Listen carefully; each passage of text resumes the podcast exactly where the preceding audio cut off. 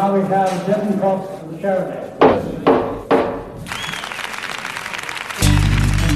原来这就是买到房子的感觉。还好当初有你们的帮忙。我是亮维，我是易安，这里是房仲说书人，带您一起了解房地产的各种大小事。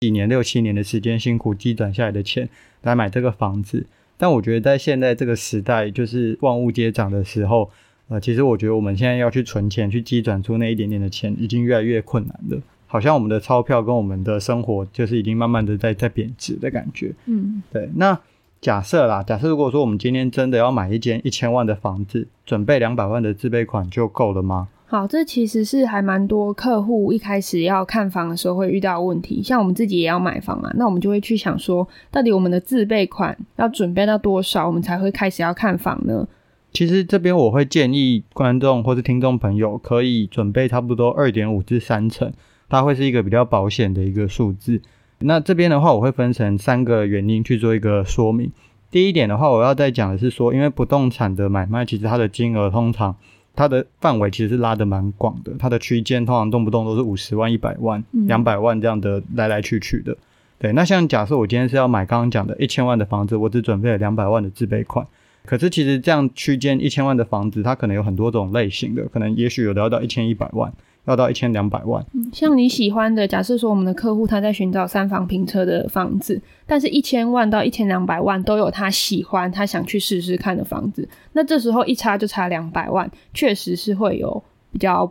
呃可能性变动可能性比较大的情情况。像我刚刚讲的，就是如果我今天一千万的房子，我刚好准备就两百万要买，那很幸运的，真的我有看到一间一千万又符合我条件的房子可以买，当然这是最理想的情况。可是有时候我们找一找找一找，发现我就偏偏就是比较喜欢那个一千一百万的，刚好喜欢上了一千一百万的房子。对，那可是它自备款一差就差可能四十万。对，才一四十万、五十万、一百万，都都是有可能发生的。对，光自备款就差四十万。那就像回到我刚刚讲的，就是如果你准备的这么刚好，那这间房子很抱歉，你就算再喜欢，你也没办法买。嗯，对，到时候真的心情落差会很大。对啊，所以像准备说二点五成至三成这个区间是留一点。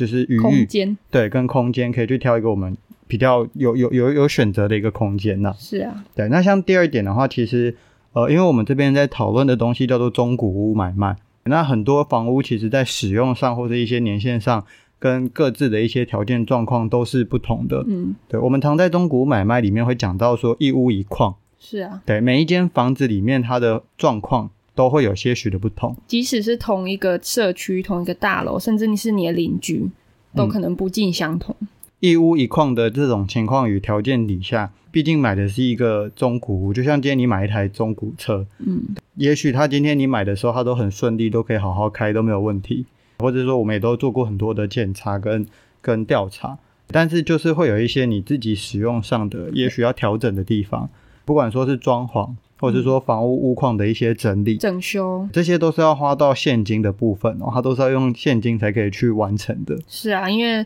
我们会说，我们的装潢其实是你额外要准备出来的，不是在你的第一批头期款，所以你必须要有预留一个空间去做这些东西的使用。嗯，常常会有一些房子，它可能卖给你的时候，它里面可能内部都有粉刷油漆过，但是你你今天自备款真的抓的很刚好，觉得它看起来好像一卡皮箱即可入住。结果实际上发现它里面有一些东西，还是要做一些些微的调整。嗯，甚至那些说装潢好一一卡皮箱可以入住，有时候你可能还要自己买床，自己去装设一些，就是呃系统柜啊，或者是使用空间上的一些用具，那些东西都是额外的花费。对，像冷气也是一个蛮大笔的花费。是，像最近天气越来越热，我之前就有一个客人，他们那时候买的房子就是呃没有装冷气的。整个一个三房的这样装设冷气下来的费用也要至少二三十万，对，都跑不掉，这些都是一笔支出。因为有时候你看到你自己喜欢的房子，它的硬体条件可能很好，地点很符合你的需求，那里面的空间也够大，可是它是一个必须要大整修，它必须要去拆除一些东西，或者说换上你自己喜欢的装饰潢，这都是额外的。如果放弃这样子的格局、这样子的地点，对你来讲你又无法接受的话，你就必须得去负担这些东西额外的花费。那第三点的话，其实是要讲最重要的东西，是关于贷款的事情。如果万一我们今天买房的时候贷款不如预期，它会不会造成我们就是最后没有办法顺利买下这个房子？因为我们今天在在讲说我们房屋买卖的最后的成交价，这个东西跟最后你可以贷的金额是两件事情。成交价只是买方跟卖方彼此之间有一个共同共识，对一个共识的价格。但是借钱的人是大部分，我们买房都是跟银行借钱，借钱的人是银行，银行跟你们两双方的这个价格有没有共识是另外一回事。其实最后的可贷金额这件事牵扯到三方的共识啦。我们一开始的买卖只有两方共识，就是买跟卖而已。那我们还需要加入银行的银行端的考量啊。我这边要跟大家讲一下，就是说银行到底都会怎么估价，说它可以贷多少的房子。举刚刚的例子来讲，今天一个一千万的房子它成交。通常我们在成交之前，就是中介方会先把银行呃会先把这个房子的房屋资料送给银行做一个简单的估价，对，初步的建价，对，这个叫房屋建价。那影响到房屋建价又有很多的因素跟条件。举例来说，今天房子的类型，它也会影响到我们的估价结果。像是它是套房，它是店面，它还是它是住宅，而且住宅里面可能还有区分成它是透天，它是大楼华夏，还是它是公寓，这些都会影响到银行对于这间房子的估价结果。对对，到底这间房子在市值钱？对，在市值上值多少钱？嗯。第二点是它的屋龄，你一个很老的房子，一个五十年的公寓，跟一个全新盖好的透天大呃透天或者一个大楼。或者是华夏那些的，都会影响到这个房屋的，我们刚刚讲的它的价值。还有第三点是说，像房屋屋内的状况，其实银行它也会去参考说，他们里面我们拍摄的一些照片，或者说这个房屋的内部的使用状况，到底这个房子维持的好或不好。因为像有一些人可能也有体验过说，诶，银行他们派人到你的房子来看一下房屋的状况，或者是说，诶，要求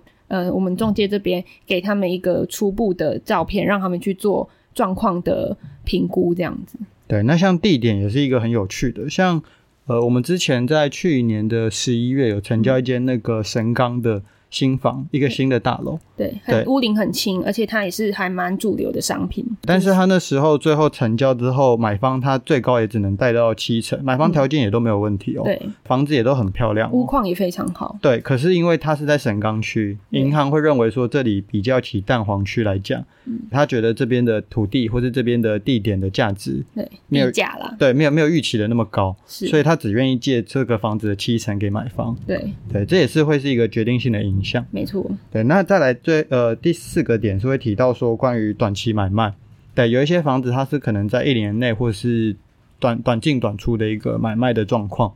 像去年房市很好的时候，其实大家应该也有知道说，诶，有的人其实刚买拿出来卖，那这会不会影响那时候买的人他的贷款成数？对，他可能会假设我今天这个房子是一千万，去年。年初的时候是一千万成交，结果我年年末拿出来卖，我想卖一千两百万，然后买方也出了一千两百万，也同意了。而且那时候的行情真的有到一千两百万，可是银行就不太可能会再把金额贷款金额拉到一千两百万给买方，原因是因为他没办法在这么短的时间之内认同这样的，即使即使你们买卖双方合意，他都会有一个风险，是说你们双方有没有可能是。呃，想要作价啊？对，想要作价，想要跟银行多借一点钱，通过这种方式是对，所以银行原则上在这种很短期的买卖，都还是会以前一次的成交金额做贷款的放贷。对，没错，因为市场去做，呃，银行去做放贷，是真的会考虑到市场的大环境的。那这样子的环境变动，有没有让银行去认定说它真的有那么大的价值变化？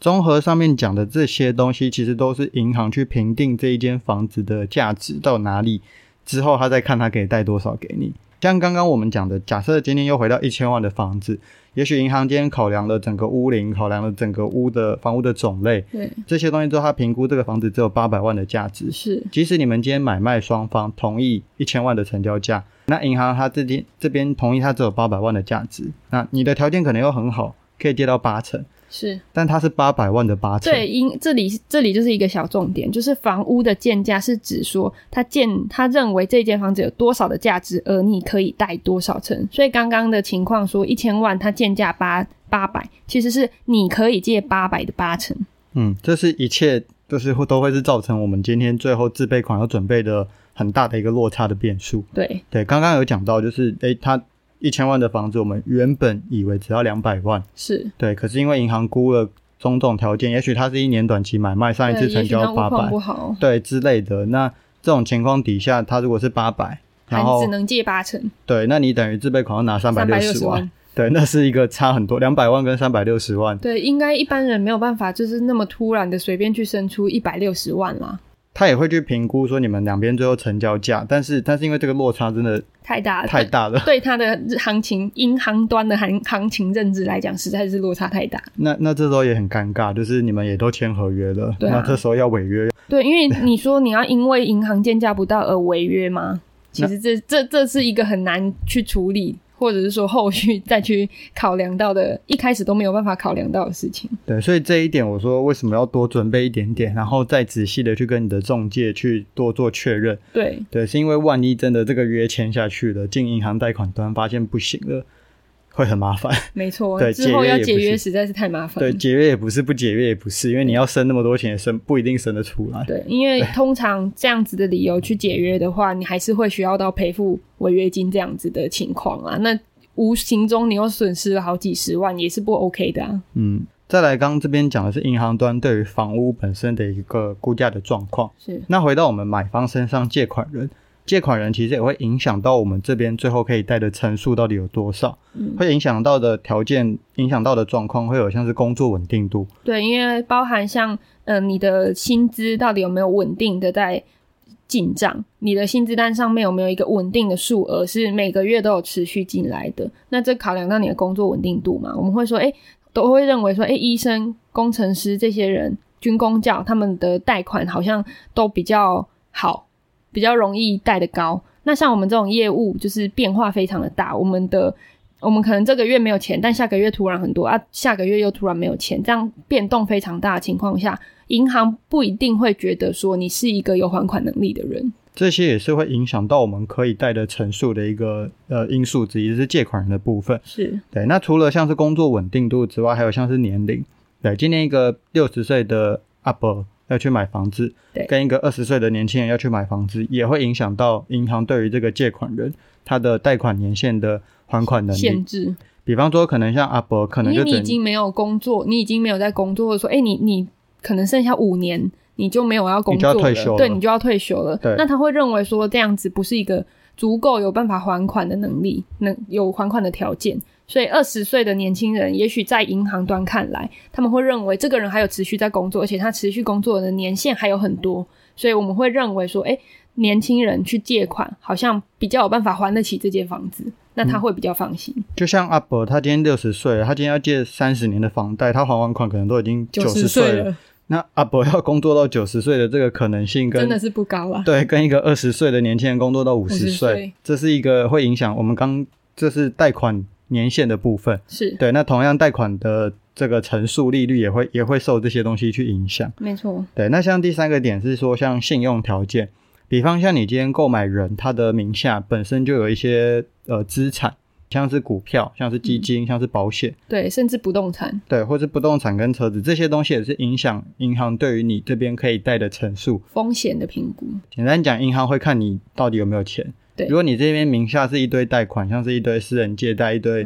可能信贷很高，信贷啊、车贷啊，甚至你可能以前还玩过股票，对你，你可能违约交割，对 之类的这种这种，你的信用条件在银行的风险记录里面是不不好的，这个可能也会影响到你的可贷成数的部分，是因为你已经对他们的来讲，你风险评估是风险高很多的。这边我们会讲说，前面为什么会提到说二点五成至三成会比较保险？其实最最最主要的影响点是在银行端跟你借款人的不同，是对这个是真正最影响到我们可以贷多少的一个很主要的一个因素。因为我们刚刚有讲房屋建价，就是我们银行端本身去建那个房屋的情况。那我们刚才有讲到一个举例是一千万，可能他建八。八百还能借八成，但是如果你的借款人他的信用条件、工作稳定度都不好，年龄可能也偏高，那这时候你能不能借到八百的八成，都还是另外一个可能性，都还是一个未知数。是，那只是最高的情况下、最顺利的情况下能借到的金额。